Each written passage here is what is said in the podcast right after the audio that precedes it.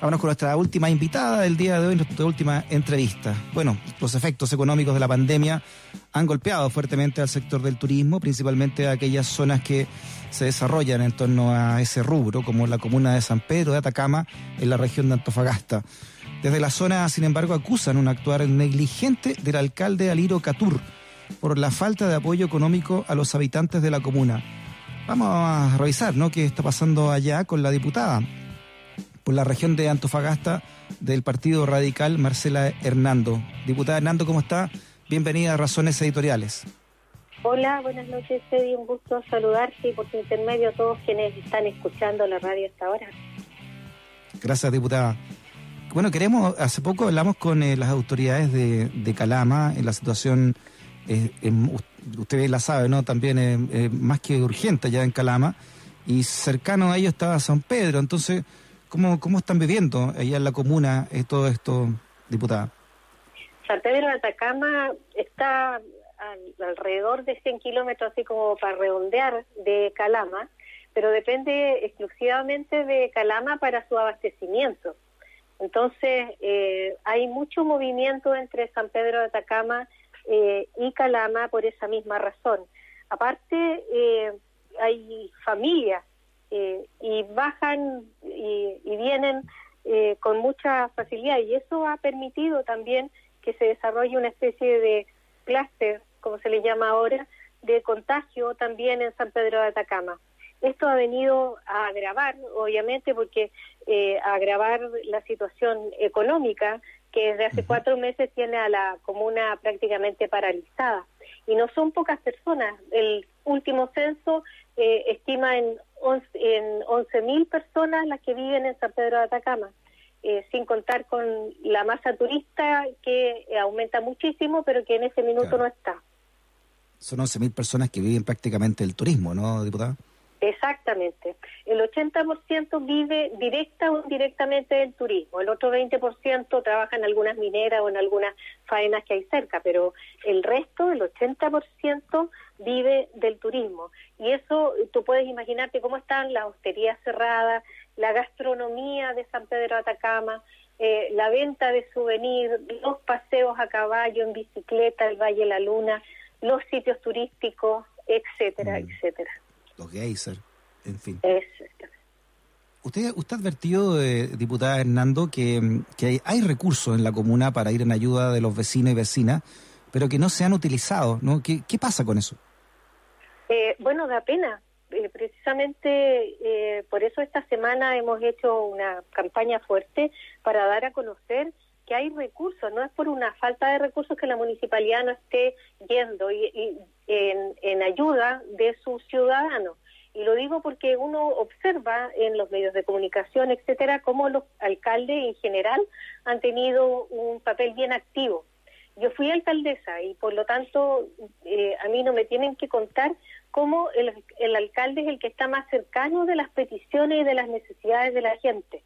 Y en ese contexto entonces es inexplicable que una comuna relativamente pequeña, con 11.000 habitantes, que ha recibido como donaciones de las empresas, ni siquiera te estoy hablando de las transferencias que deberían haberle llegado de gobierno, ha recibido del orden de 3.000 millones de pesos.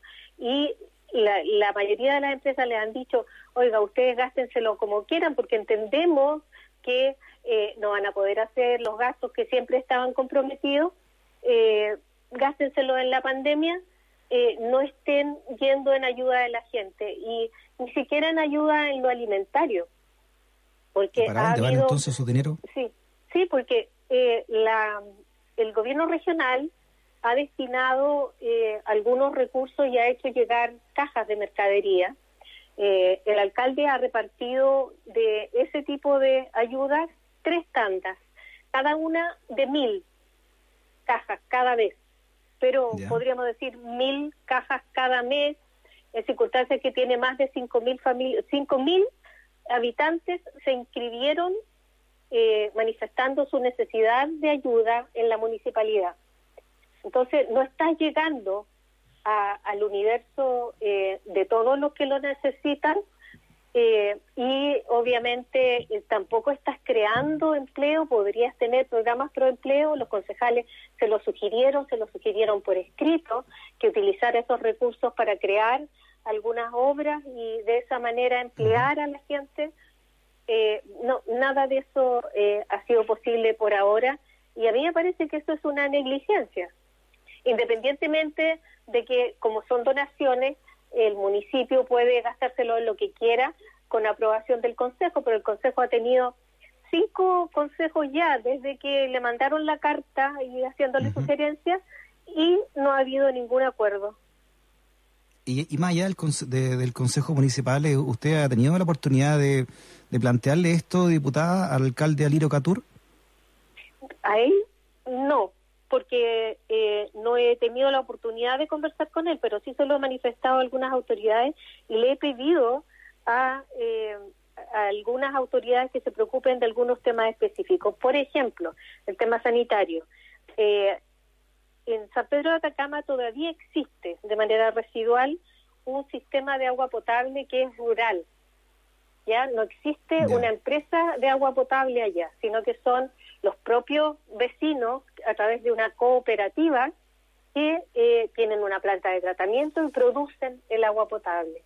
Como están teniendo problemas de financiamiento, eh, está peligrando el suministro de agua potable y eso sería terrible en época de pandemia. Lo mismo ocurre con la electricidad y este es un tema del que venimos eh, arrastrando hace varios años con el Ministerio de Energía para que haya alguna de las empresas de electricidad que llegue al poblado. Mientras tanto, ellos eh, producen su propia energía eléctrica y es igualmente una cooperativa de vecinos la que lo hace y por lo tanto con todas las precariedades que eso significa. Sí, ¿eh? ¿y qué, medidas, eh, eh, diputadas, se pueden tomar para revisar en, cómo se están invirtiendo finalmente estos recursos que usted dice que han llegado al municipio? A través de la Contraloría, que es lo que yo he hecho, eh, oficiar a la Contraloría eh, espero que la Contraloría no me conteste que eh, es legal si quieren gastárselo, si no quieren gastárselo. A mí me parece que estando en pandemia y con necesidades apremiantes de la población deberían gastarse esos recursos, eh, pero a través de Contraloría nosotros en la fiscalización y entiendo que el Consejo de Pueblos Atacameños y la sociedad civil que se ha organizado incluso con el sacerdote de San Pedro Atacama que aparece como una de las personas que está guiando el movimiento, eh, están planteando una, eh, un recurso legal en contra del alcalde. Mm, ¿Cómo, ¿Cómo está la situación sanitaria allá? Bueno, ellos tienen agua potable y alcantarillado y, desde el punto de vista, a ver, desde el punto de vista sanitario por la pandemia ya llevan 148 casos. ¿Cuánto, perdón? 148. Y cuatro fallecidos. Algunos de esos fallecidos han fallecido en el trayecto, porque son de los Aillos, eh, y por lo tanto eh, se demoran tres horas en ser trasladados a un hospital eh, donde puedan ser atendidos. Y en esas tres horas ha fallecido más de uno. Claro, y me imagino que van todos al, al hospital de Calama, ¿no? Eh, sí, esa es su primera derivación, pero ¿por qué no las empresas, eh, ahí está SQM en el Salar, eh, está Albemarle, eh, ¿por qué no alguna de las empresas, incluso algunas mineras que están cercanas, podrían poner su transporte privado, aviones, helicópteros, etcétera, para bajar más rápido a la gente? Pero esas coordinaciones las hace un alcalde que se mueve es realmente grave lo que usted cuenta, eh, eh, diputada, porque San Pedro de Atacama es prácticamente una, una isla, ¿no? Eh, no sé cómo se están autoabasteciendo, cómo, cómo están viviendo finalmente sin una ayuda de un poder central. Bajan a San Pedro de Atacama a abastecerse, pero están funcionando fundamentalmente con la ayuda de la parroquia y de algunas donaciones que les llegan directamente. Hay una una cuenta, de hecho, eh, tenían un montón de personas de Bolivia que eh, a raíz de la pandemia quisieron volver a su país y eh, lo que hacían era pedir donaciones para comprarles los pasajes a estas personas y acercarlas al límite con Bolivia. Muy bien. Pero todo a través eh, de donaciones. Sí, bueno, vamos a estar pendientes de eh, qué pasa, diputada, finalmente con, con el alcalde, ¿no? Con Aliro Caturi. Que, sería, mm, sería bueno que entrevistaras también al, al cura párroco.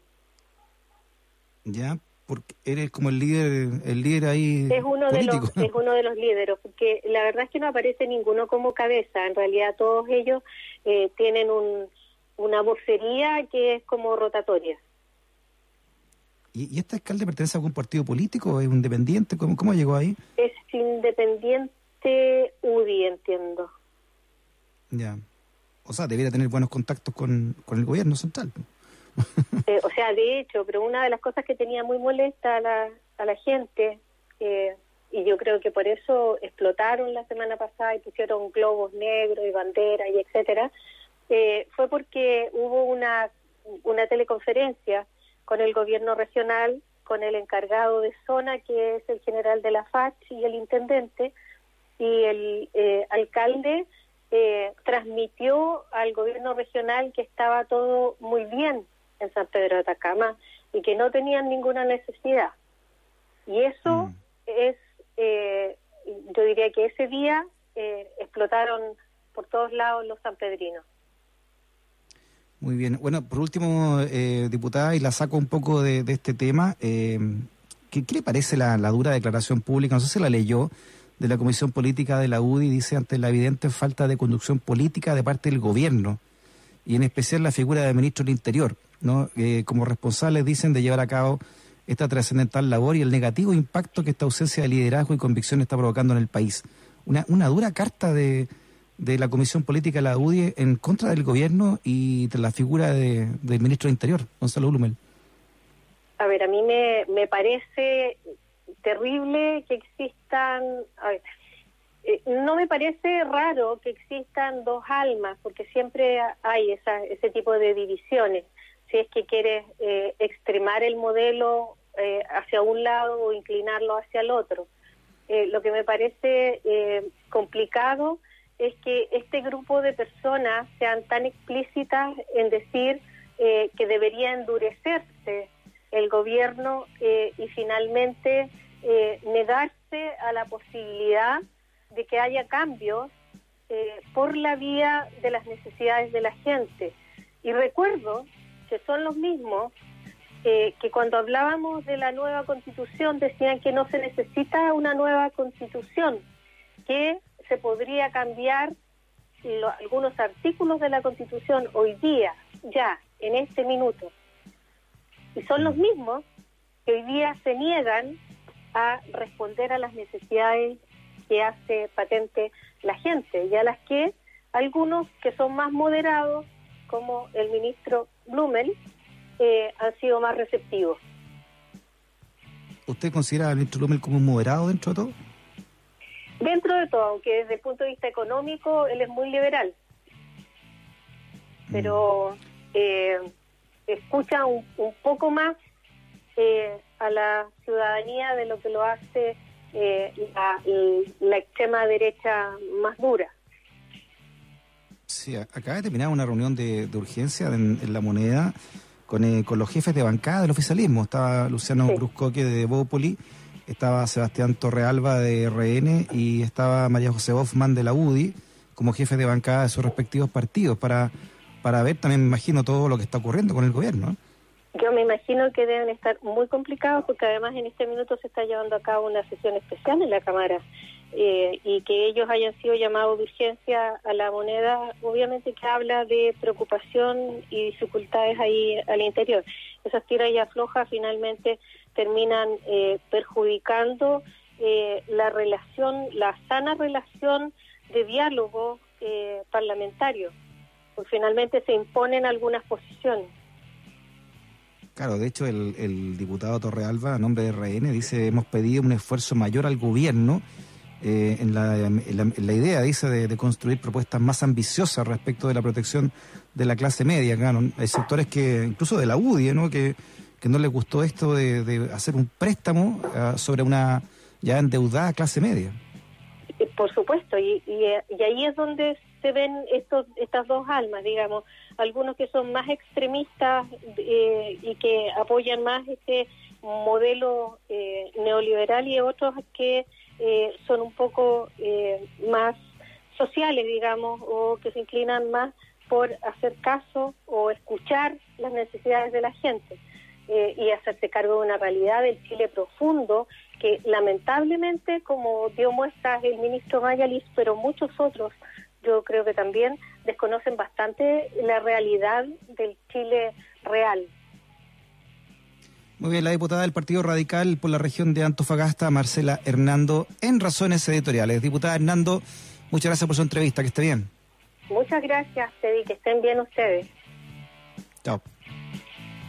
Que nunca te quedes sin stock por Razones Editoriales. USACH 94.5, la radio de un mundo que cambia.